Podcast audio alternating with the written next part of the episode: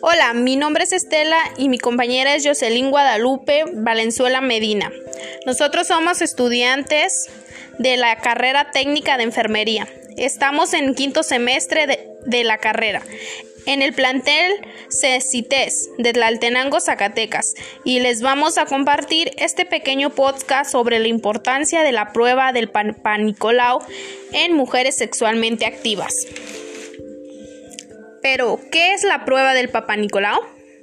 Bueno, la prueba del Papa Nicolau, también llamada citología vaginal, es una exploración complementaria que se realiza para diagnosticar el cáncer cérvico-uterino de forma temprana.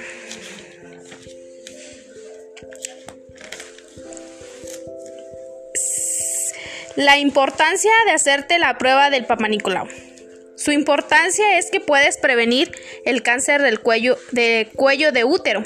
Puedes detectar alteraciones en las células del cuello uterino y permite tratarlas rápidamente antes de que evolucionen hacia un cáncer letal, conocido como PAP fundamental, a prevenir el cáncer del cuello uterino causado por los tipos de BPH que no cubre la vacuna. Las mujeres deben hacerse regularmente un papanicolao entre los 35 y los 64 años, sobre todo si nunca se lo han hecho o hace más de tres años que no se lo hacen. La importancia de esta prueba reside en que permite la detención precoz de los problemas, es decir, antes de la, de, antes de la persona presente ningún síntoma, detectar células anormales de forma precoz permite iniciar un tratamiento que impide que se desarrolle un cáncer. Lo bastante pronto se, asocia a mayores probabilidades de curación. Existen cinco enfermedades que, que se pueden detectar con un papanicolao anual. La número uno es el virus del papiloma humano. ¿Pero qué es el virus del papiloma humano? Bueno, es un grupo de virus que incluye más de 100 cepas diferentes, de las cuales algunas infectan la piel y otras las mucosas, incluido las mucosas genitales de hombre y mujeres. Su infección tiene lugar por el contacto en la piel, es el responsable de la aparición de las verrugas vicas que son una afección muy frecuente y, sin ningún tipo de consecuencia a largo plazo. La enfermedad número 2 es el cáncer de cervix. El cáncer de cervix es el cáncer de cuello uterino. Es un tipo de cáncer que se produce en las células del cuello uterino, la parte inferior del útero que conecta con la vagina. La enfermedad 3 es el cáncer uterino. El cáncer del cuello uterino es causada por un virus llamado virus del papiloma humano. Este virus se contagia por contacto sexual. La enfermedad número 5 son verrugas genitales.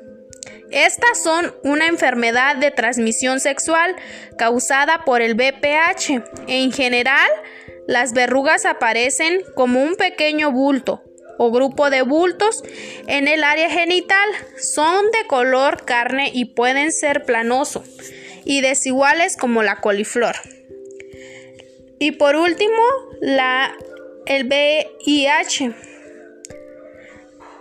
El VIH es el virus de la inmunodeficiencia humana. Infecta a las células del sistema inmunitario alterando o anulando su función.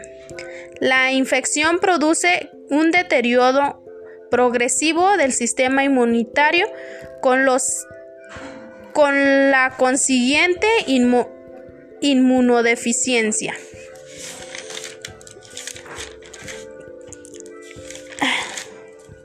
¿Qué ocurre durante una prueba del Papa Nicolau? Bueno, la prueba del Papa Nicolau se suele hacer durante un examen pélvico. Durante este examen usted se recuesta en una camilla y pues el médico examinará la vulva, la, o sea, la vagina, el cuello uterino, el recto y la pelvis, en busca de anormalidades. Para la prueba, el médico utiliza un instrumento de plástico o metálico mm, llamado espéculo para abrir la vagina y ver el cuello uterino. Luego utiliza un cepillo suave o una espátula plástica para recoger células del cuello uterino. Mm. ¿Qué debo hacer para prepararme para la prueba? La prueba del Papa Nicolau no se debe hacer mientras usted tiene su menstruación. Un buen momento para hacerse la prueba es unos 5 días después del último día de su periodo. También se recomienda evitar ciertas actividades mm, unos días antes de la prueba del Papa Nicolau, de 2 o a tres días antes de la prueba. Usted no debe usar tapones, no debe usar espuma anticonceptivas ni cremas vaginales, no debe aplicarse lavados vaginales, no debe tener relaciones sexuales. Las pruebas no se recomiendan para mujeres o jóvenes de 21, porque en este grupo de edad el riesgo de cáncer de cuello uterino es muy bajo. Además, pues es, es probable que, que cualquier cambio en las células del cuello uterino desaparezca solo. La prueba, las pruebas pueden recomendarse si usted tiene ciertos factores de riesgo.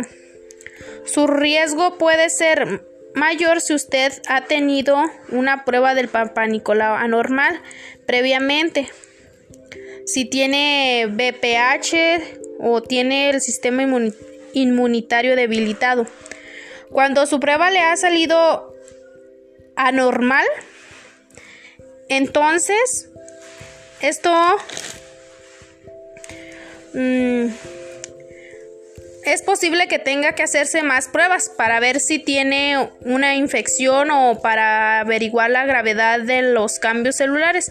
Por ejemplo, usted puede necesitar la col colposcopía, un examen que pues que permite observar la vagina y el cuello uterino a través de un instrumento amplificador con luz.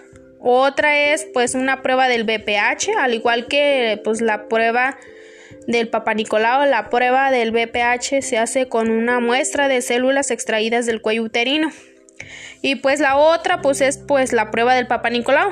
Se la puede volver a hacer, pero dentro de 6 o a 12 meses aproximadamente.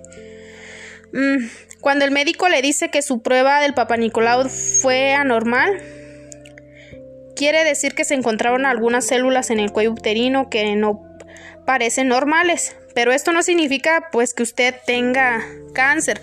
Las probabilidades de que usted tenga cáncer son muy pequeñas.